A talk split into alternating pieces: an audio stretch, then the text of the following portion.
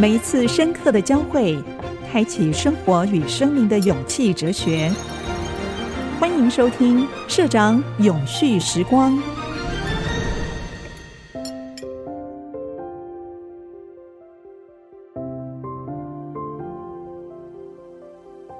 欢迎回到永续时光的现场。我们今天邀请到的来宾是石龙文化上面，我认为我很喜欢、非常尊敬的好朋友陈孟凯。各位永续时光的听众们好，我是陈孟凯。孟凯跟我谈一件事情，我非常有兴趣。我认为大家应该认真思考一下这个事情。他说，台湾百分之七十五的人口是住在城镇里面，是城市里面，是是乡下空洞化，对，日积月累，你会发现。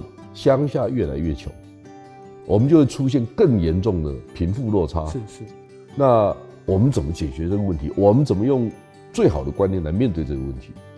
我想我用实际操作面了。我想我进入农业的领域，我并没有再去念一个经营管理啊。对对对，我比较是解决问题。嗯哦啊，碰到这个问题解决完以后，最重要的问题解决了，次要的问题就变最重要的问题。然后你慢慢解决解决，最后就形形成一个系统。所以我现在跟您谈的是一个系统。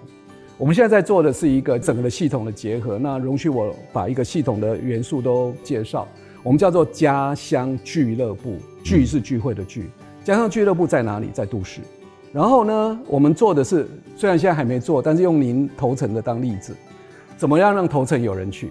首先，头城一定要有收入，不是去那边开便利商店，是，而是在那边。照顾好头城的土地，换句话说，不用农药，不用化学肥料，用头城的土地种出好的、适合头城生产的这些农作物，然后世切的又不能够把这些农作物做一些加工，不管是加工做成酿造的啦，加工做成加工品嘛，啊，它就有一个产业。因为农村最好的就是农业嘛，好，如果你去那边设厂，这个到处都可以设，为什么一定要去农村设厂？你怎么样让年轻人可以回去？因为你要回去，第一个是要让他在那边有收入嘛。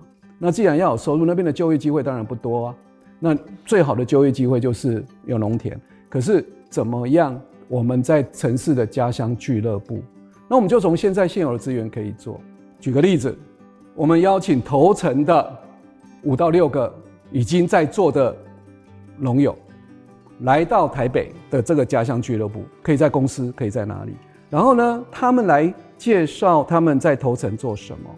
同时办理他们带来的产物做的一些，用文字、用影音来介绍以后，然后用吃的来介绍，做很简单的这些所谓的真实或是自然食的料理，然后下午再让大家 DIY 一下，就那时候有机会让大家冲豆花。好，那我的宣传手法是什么？我只要打出宜兰头城，我相信北漂到台北的头城。我相信您再忙，如果您真的时间允许，你会去参加，嗯、就是因为冲着头城这两个字。当然，我会跟你讲，你来不是来消费，你来是来支持头城。那这支持，这是第一个步骤，就是你先来认识嘛。这五个农友，你可能认识，可能不认识，不重要，因为我们都是家乡的人。嗯，好，接着我就会安排一场见学之旅，就是有来，我们要回访嘛。我们带着这一群家乡俱乐部参加的会员。好，我们是用会员制的，带你们到头城去，到这五个农场去，因为我希望培养你们成为这些农场的大使。大使就是什么？讲白一点，就培养他们成为你的业务啦。嗯，因为成为业务，你就可以，比如说，您在公司，你就可以当一个团霸。对对，对。好，团购。那这个团购对你来讲是你认可的，你也觉得你看过，你背书了。因为要让不认识的，好，就算假设。DigiTimes 的员工要去认识他们，那个信任是很困难的。但是你帮他背书了，你怎么背书？因为你去过，而且你三不五时就回家乡就会走去看过。那他讲的不用农药、不用化学肥料等等等等，您都可以第一手的就去确认。好，那最好是预约制的，所谓的预购取货制的方式，所以有见血。然后预约怎么做？一定是要加上线上。那大概每三到六个月，他们就再来一次分享，因为不同的季节有不同的产物。然后借有这样的方式，让城市的人，甚至上一次是见学，在下一次很可能他说：“哎，我采收的时候需要帮手，你来，我带你来。”然后以物易物，因为卖 cam 你们捡，嗯，我们是平等的。是我在乡村种作物，其实我们是协力。我是种菜给朋友吃，你是跟朋友买菜吃，而不是你拿着新台币拿着钱，就好像消费者就你是大哥，你是大哥，嗯、我们是，我们是平等的主体性在乡村，否则我们现在主体性变成是都市人的眼光到乡村叫农家乐，是去什么去被娱乐的，或者是到农村去，农村就是后花园。对都市人来讲，农村不需要主体性。那我觉得农村的那个主体性是重要的，因为人是需要尊严的。我今天来不是你们来施舍我，帮我消费，我是用悲情在卖东西的，我是有尊严的。那个尊严是从我种的土地来，那彼此的尊严要彼此去营造。再来就是我可以让你去帮忙，然后你帮忙完，你可以带着东西回去卖给你周遭的朋友，然后呢，就用这样的方式让乡村的这些产业起来、起来、起来，他可能就会开始聘请人了，甚至他说：“哎，我旁边还有一块地，有没有人要来种？我都教你，因为农村人真的愿意教你、教会你，他根本不怕竞争。”可是你这五个要先起来，起来怎么起来？让都市的这些人来支持他，所以我们叫做乡村俱乐部。先有一叫沙龙市集，二叫乡味展演，乡村的乡，好，三叫家乡见学，四是线上的预购，五是户外的市集。刚刚这是室内的，户外的是什么？假设要办一个有头城的，也有南澳的，都需要嘛？那户外的就可以比较大啊，那这个就整个宜兰的啊。那你这个整个宜兰再联合起来，因为头城有的东西还是有限嘛。对对对，你可能需要南澳的嘛。哦，你可能那那这样的更丰富啦，宜兰的人就更丰富了。所以它的规模是来自于什么？来自于生态圈的规模。你一开始可能只有头城，最后是整个宜兰，可是它不是单一作物、单一标准、单一品相的规模。宜兰全部种稻，no，不是这样的规模。它是以一个多元的生态圈，在跟这个生态圈这样子的 resilience，这样子的韧性。才有机会，小农也才有机会。土地的韧性，社会的韧性，对，它来自于优质的文化跟相互尊重、相互支援的系统。是是，是，我觉得这个观念很重要哈。我在那边有一块地，有一次呢，有一个农民我不认识，跟我弟弟说：“那地是不是你们家的？”那我弟弟说：“是，是我我们家的。”他说：“为什么都荒在那里？”啊，他说：“如果你愿意，我愿意帮你种，嗯，但有一个条件。”是你们必须参与，嗯，他不想当佃农，他想让你知道这个土地的价值是什么。是是是，这一刻让我学到一些事情，就是其实呢，大家要知道，你把价值创造出来，它不是单向的。是，你不是大哥，你搞错了。虽然钱是你出的，土地是你的，肥料是你出的，但是在贡献那个土地的人，他用什么心态去贡献的时候，他的地位没有比你差。是是是，就是你必须尊重他。这是我从这个过程当中，是那种教育，我看到的社会，我是觉得从孟凯这些好朋友身上，我真的学到很多。我认为在我们的日常工作当中学不到的东西。您客气了，不过这里面我想很呼应您刚刚讲的，就是说，你刚刚有问我不像种田的嘛？我承认我在都市种人，我先把消费者种出来，先把知识者种出来。透过这样的过程凝聚在台北的宜兰的关心宜兰的人，那这样那个十甲就有机会了。我想你我都知道，我们创业这么久，市场才是先有市场，而不是一直研发产品。对，两个要同步进行了。对，但是产品已经在那里嘛，地在那里嘛，好，那只要怎么做而已嘛。那我们可以让宜兰关心的人来一起做啊，来支持啊，那创造我们头城的就业机会啊。但这个就业机会还是以农业为主，但农业现在已经广义了哦，不是只有一级生产。您刚讲的这个三级的服务哦，六级一乘二乘三，二是加工嘛，创造价值，三的服务，我比较没有特别去谈服务的这个产业。但是我要谈的是，怎么样让宜兰中漂的能够因为这样的接触，因为否则您今天要到乡村去，很重要其实是在地的网络。乡村不像台北，什么都用钱都可以搞定。在乡村没有网络，你有钱，你叫瓦斯送，他都说喜欢 Viki。当然，我讲的不是这种简单的问题，是你那个整个的人际网络其实是重要的，因为你那边相对人是少的，是孤单的，不是你打电话什么都有，有钱就有了。那么那个网络，哎，乡村最有价值也是那个网络，人人的温度嘛。那我们把都市里面这些关心宜兰的，你是宜兰人，我想很自然的。那不一定你一定要有钱，你有时间也可以。那我们把有时间的跟有钱的，我们现在台北把它聚起来，聚起来，他们也有些人是可以先去协助帮忙，然后再来可能是什么两地啊跑，然后再来就两地居，最后可能他们家的三合院，他因为网络起来，这个产业也有，他就敢说，那我回家回我们的三合院吧，我把它整理。可是这要走一个过程，就是从没有关系到一个是一个有意识支持的消费者，这里面是支持宜兰的有意识的消费者。这时候是出钱，到后来是出力，不止出钱又出力。我到宜兰参与了一些事情，到最后是开始可能是 long stay，呃，农业的农，到宜兰 long stay，但是他根基还在台北，为什么？因为台北是他主要收入来源啦、啊。你在台北放弃，我想拜托你千万不通。嗯，你那个基础你打好，但是你可以斜杠开始在宜兰发展，你开始 long stay，然后开始两地居，最后你可能移居宜兰。台湾农村的人口一直下降，一直下降，没有看到任何翻转的趋势。政府也注意到这个问题，从二零二零年是地方创生元年，但是脑袋都还是规模工业、全球化、高科技。呃你你会不会很挫折？谈这些事情？嗯，在台北吹冷气房这很正常，不会挫折啊。我就做给他看嘛，我们做给他看。我因为很多这种东西不会挫折，是因为讲的语言不一样。而且他过去的思维都是这样的思维，这是社会主题的思维，所以我才会跟您报告说，我就做给你看嘛。如果我成绩都做不出来，那也没什么好说的。我做出来了，然后呢，其实政府本来就是，我想都是民间先把成绩做出来。那政府本来就是来服务民间的，你也要政府去开创，说实话很难，因为他开创也是在既有的思维去开创的，因为很难，因为他没有实际到现场，他只能用想的，或是去问。问的其实都是现在已经 established。那台湾的地方创生，我刚刚讲的这种所谓的关系人口，关系是关心跟关联呐。好，关心是无形的，关联是是有形的嘛。那你同样的东西，你去买宜兰的东西，代表你是关心嘛？那因为买宜兰的东西，你一定会认识谁？今天就不知道超级市场啊，这像诶唔知。今天你一定知道是头城的哪一个，或是南澳的哪一个。我讲一个北一个南嘛。好，南澳的哪一个人？所以这是有关联的。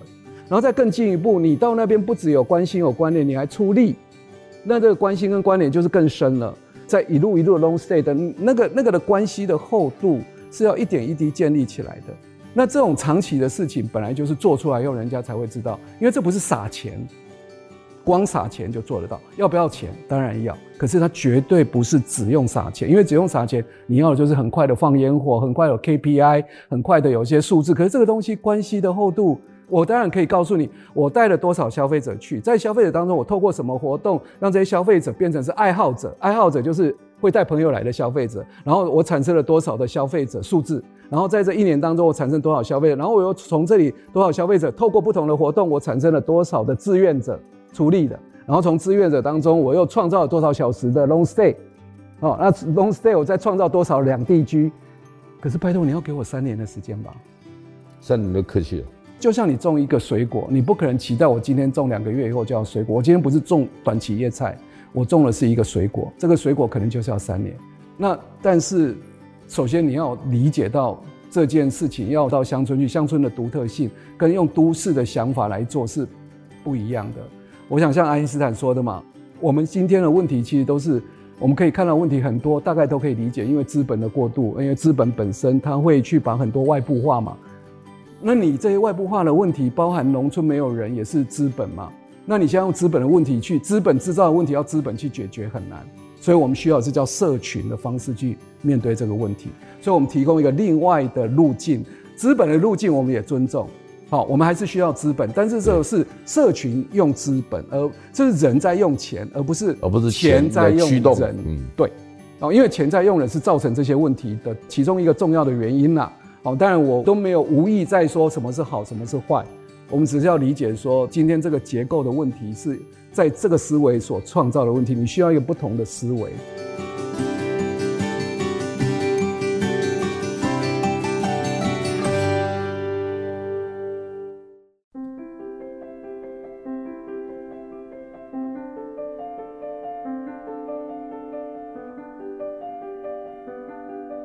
我们今天从孟凯的对话里面看到，社会是一体两面，我们必须也要从另外一个角度去看社会的演化。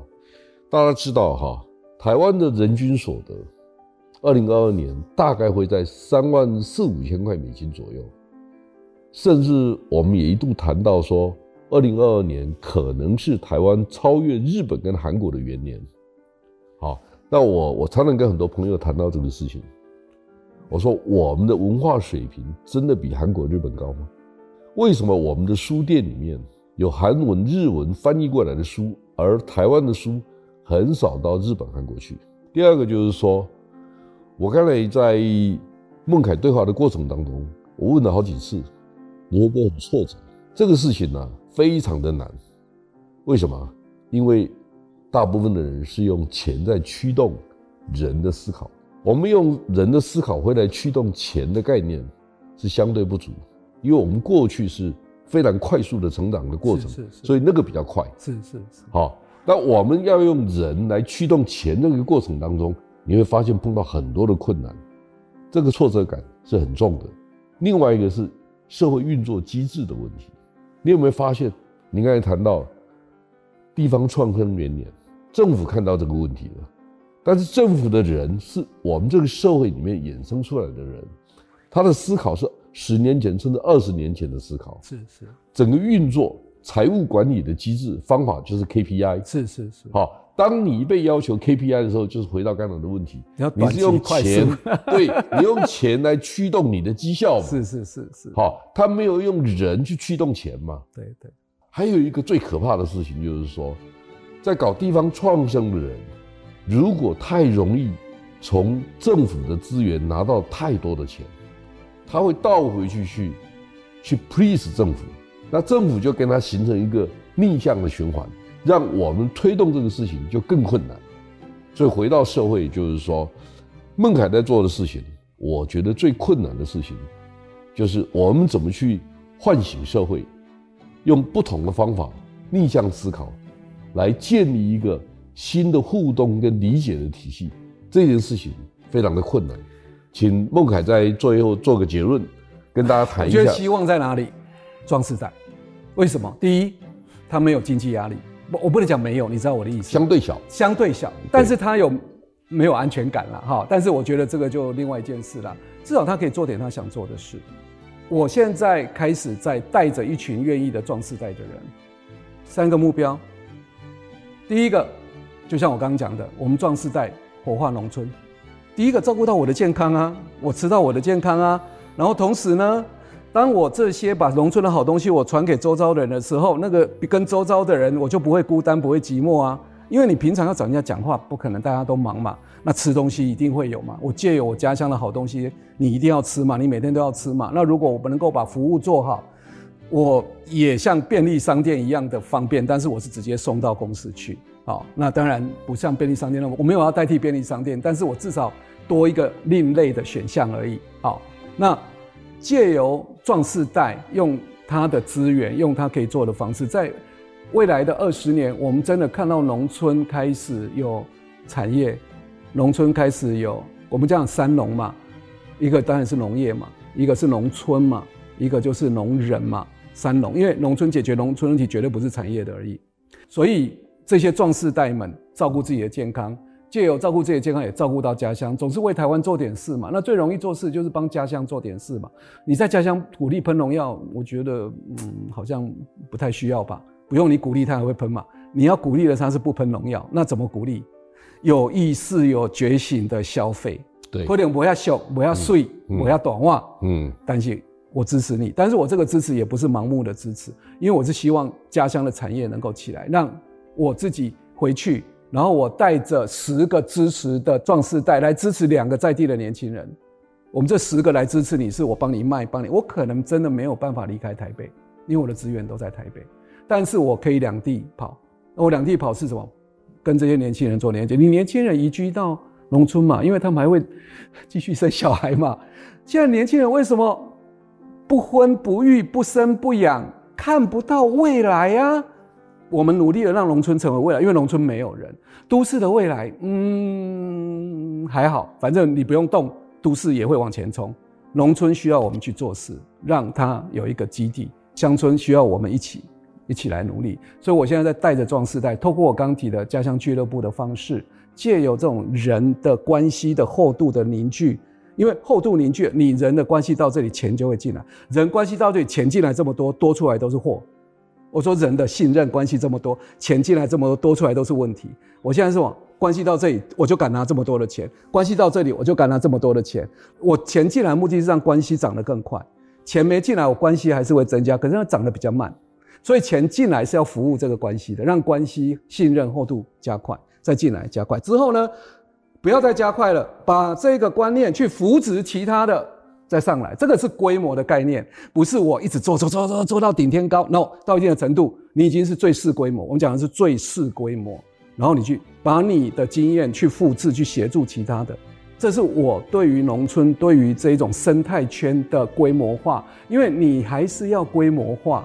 你才有竞争力，但是呢，规模化并不是就像我刚刚跟您讲的，不是依然都种一样的东西，依然成为全世界最大的什么什么？No No No，我是希望成功的经验，在头城的成功经验开始，在它还没有到一定程度，它可以被复制到其他的宜兰的其他的地方。当然，它一定可以被复制到古坑吧，可以被复制到六龟嘛。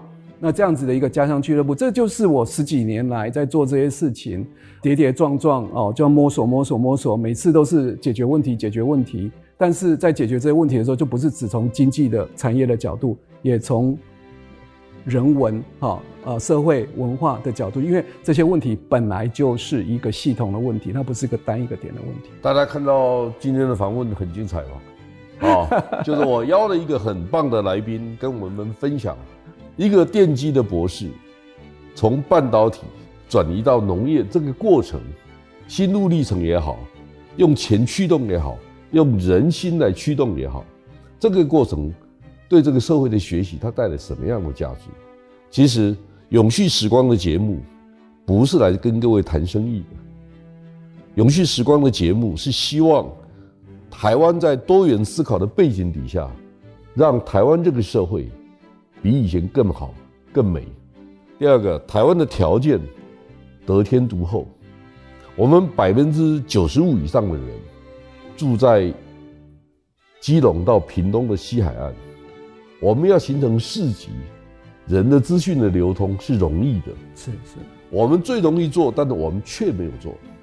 这个啊，是今天孟凯来跟我们分享整个产业社会变化的过程当中，我所上到的一课。下一次我希望还有机会请孟凯来跟我们大家分享他更多的一些生活跟工作上的体验。